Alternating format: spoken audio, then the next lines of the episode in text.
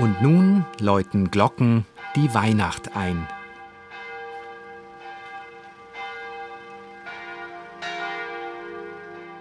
Es sind die Glocken von sechs bayerischen Kirchen, die heute die Weihnacht einläuten.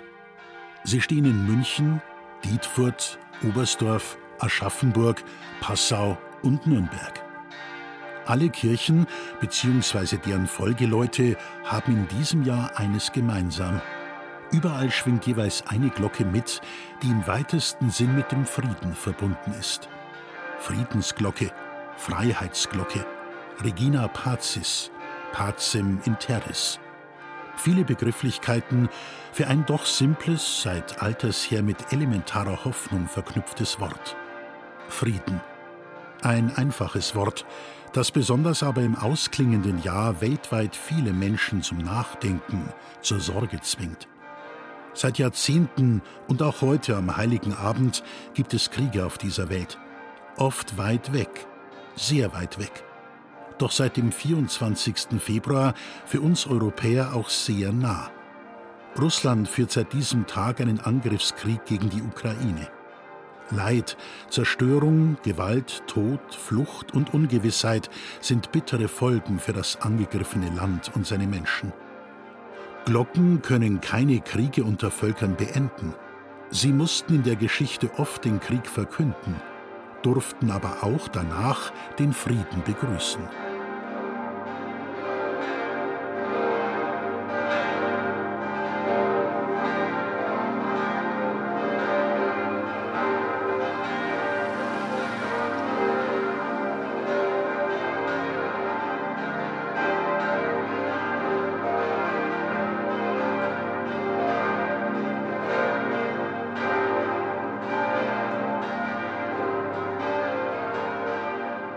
Das Geläute, dem wir gerade lauschen, gehört zur Pfarrkirche St. Paul in der bayerischen Landeshauptstadt München. Der imposante Bau wurde von 1892 bis 1906 im neugotischen Stil errichtet und liegt direkt an der Theresienwiese. Das Plenum von St. Paul zählt zu den tontiefsten der ganzen Stadt und besteht aus sechs Glocken. Darunter die Nummer 5. Sie ist Maria Pazis, der Friedenskönigin und Gottesmutter geweiht. In den Anfängen des Christentums halten Glocken zunächst in Klostergemeinschaften Einzug. Sie rufen die Mitglieder des Konvents zum täglichen Gebet. Im Mittelalter, beim massiv einsetzenden Bau von Kirchen und Kathedralen, sammeln Glocken auch Menschen aus Stadt und Land zu Gottesdienst und Gebet. Sie läuten zu kirchlichen wie weltlichen Anlässen. Auch in der Wechselbeziehung von Krieg und Frieden spielen Kirchenglocken eine Rolle. Der durchdringende Klang ruft Männer zu den Waffen, die Bevölkerung zugleich zum inneren Zusammenhalt. Glocken sollen zudem den Feind im Vorfeld kriegerischer Überfälle aus der Ferne abschrecken. Dies mag oft zum Erfolg geführt haben, doch irgendwann verpuffte die Wirkung. Der Feind gewann die Oberhand.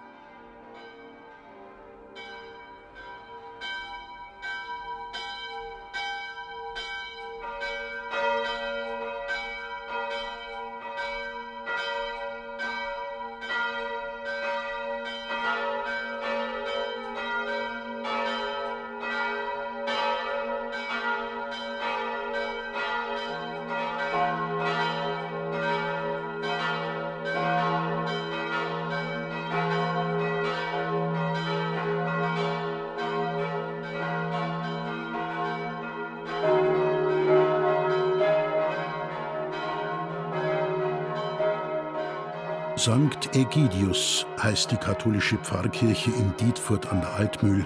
Die Stadt gehört kirchlich zum Bistum Eichstätt, politisch zur Oberpfalz.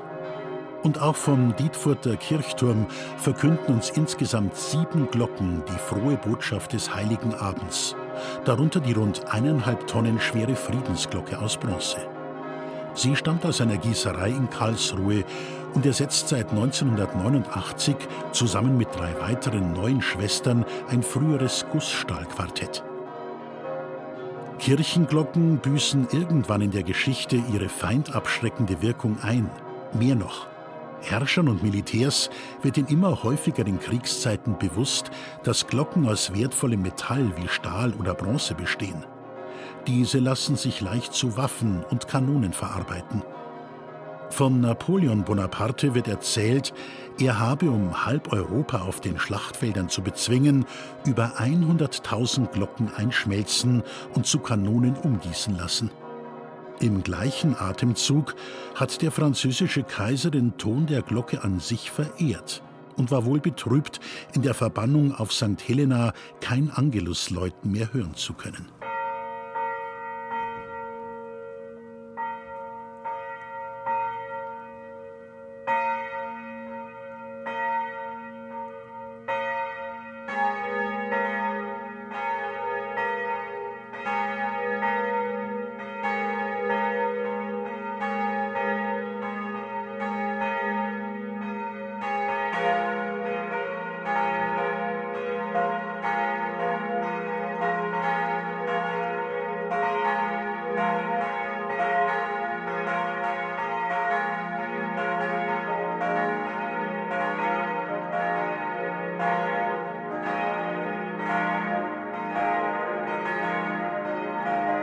Recht harmonisch klingen sie, die fünf Glocken im imposanten Turm der Pfarrkirche St. Johannes Baptist in der Oberallgäuer Marktgemeinde Oberstdorf.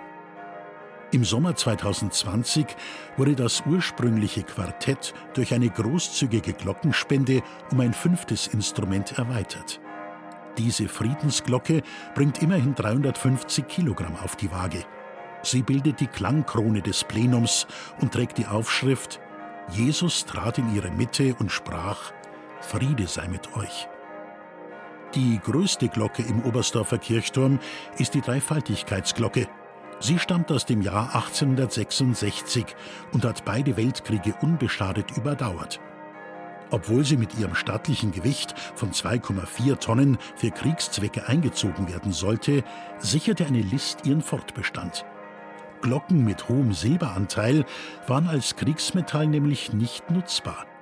Um diesen Anteil des Edelmetalls vorzutäuschen, wurde in eine erste Spanprobe ein zusätzlicher Silbertaler hineingerieben, worauf bei der erneuten Probe die Dreifaltigkeitsglocke infolge des hohen Silbergehaltes für Kriegswaffen untauglich erklärt wurde und so in Oberstdorf verbleiben durfte.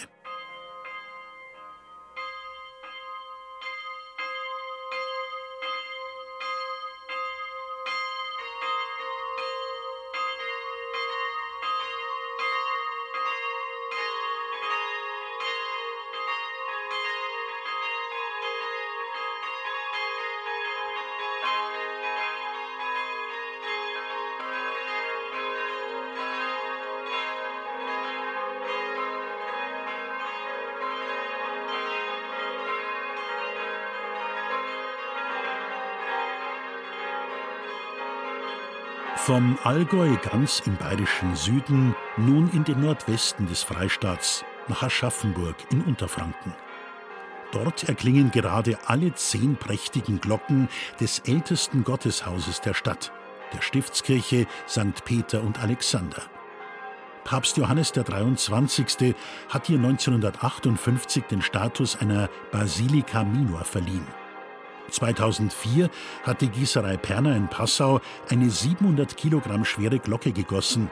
Sie ist ebenfalls zu hören und trägt den Namen Pacem in Terris, benannt nach der Friedensenzyklika jenes legendären Konzilpapstes aus dem Jahr 1963. Bis auf eine Glocke aus dem 14. Jahrhundert wurden alle anderen erst nach 1945 gegossen beide Weltkriege haben, so wird geschätzt, wohl weit über 150.000 Glocken als Waffenmaterial für ihre grausamen Zwecke beansprucht. Glocken wurden dabei nicht nur zwangsweise enteignet, sondern zum Teil auch freiwillig für Volk und Vaterland abgeliefert. Ein überwiegender Teil landete auf dem berühmten Glockenfriedhof im Hamburger Hafen. Von dort konnten nach Kriegsende zum Glück viele nicht eingeschmolzene Instrumente wieder ihren Heimatpfarreien zurückgegeben werden.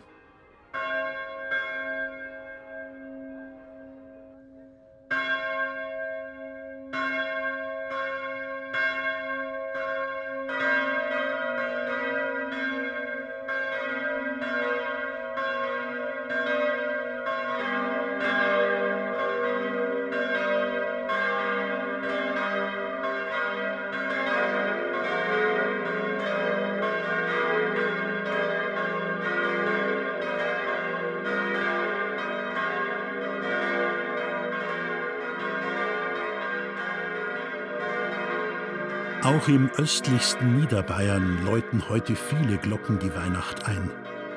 Wir hören ein insgesamt 6,6 Tonnen schweres Plenum. Alle sechs Glocken hängen im granitverkleideten Turm der katholischen Pfarrkirche St. Konrad im Passauer Stadtteil Hackelberg. Und weil die bekannte Glockengießerfirma Perner dort ebenfalls ihren Sitz hat, stammt das Sextett praktischerweise aus einem Guss.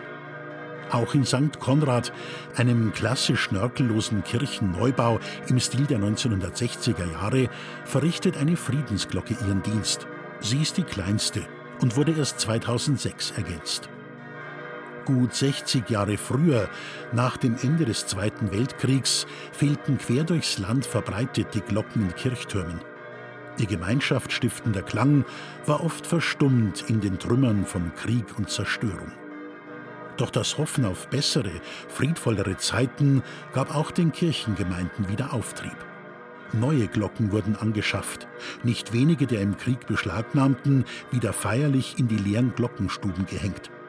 Und nicht zuletzt die wachsende Bevölkerung machte in der zweiten Hälfte des 20. Jahrhunderts den Bau neuer Kirchen und somit weitere Glocken notwendig. Darunter sind auch viele Friedensglocken.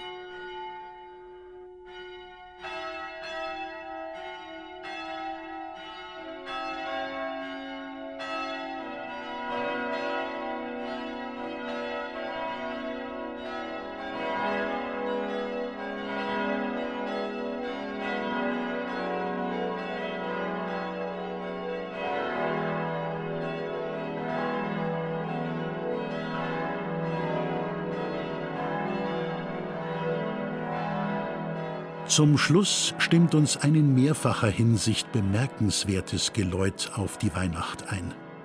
Von der Nürnberger Friedenskirche erklingen nicht weniger als elf Glocken. Zusammen bringen sie mehr als 20 Tonnen auf die Waage. Dominant schlägt dabei die Friedensglocke ihren Fis-Nullton. Sie stammt aus Apolda und ist mit 175 Zentnern die schwerste evangelische Kirchenglocke Bayerns. Geplant wurde die Friedenskirche als Gedenk- und Mahnmal für Nürnberg noch während des Ersten Weltkriegs 1916. In Friedenszeiten der Weimarer Republik wurde das Gotteshaus 1925 bis 1928 erbaut, brannte jedoch 1944 nach einem verheerenden Bombenangriff aus. Anfang der 1950er Jahre erfolgte der Wiederaufbau der Friedenskirche. 1959 bezogen zehn Glocken aus Heidelberg den Glockenstuhl. Dort hat sie schon ihre größte Schwester, die unversehrte Friedensglocke von 1928, erwartet. Ob deren Glockengießer damals bei der Arbeit den Schluss des Liedes von der Glocke von Friedrich Schiller im Hinterkopf hatten, ist nicht bekannt, aber möglich. Jetzo, mit der Kraft des Stranges, wiegt die Glock mir aus der Gruft das in das Reich des Klanges steige, in die Himmelsluft. Ziehet, ziehet, hebt, sie bewegt sich, schwebt. Freude dieser Stadt bedeute, Friede sei ihr Erstgeläute. Glocken läuten die Weihnacht ein. Sie hörten eine Sendung von und mit Christian Jungwirth.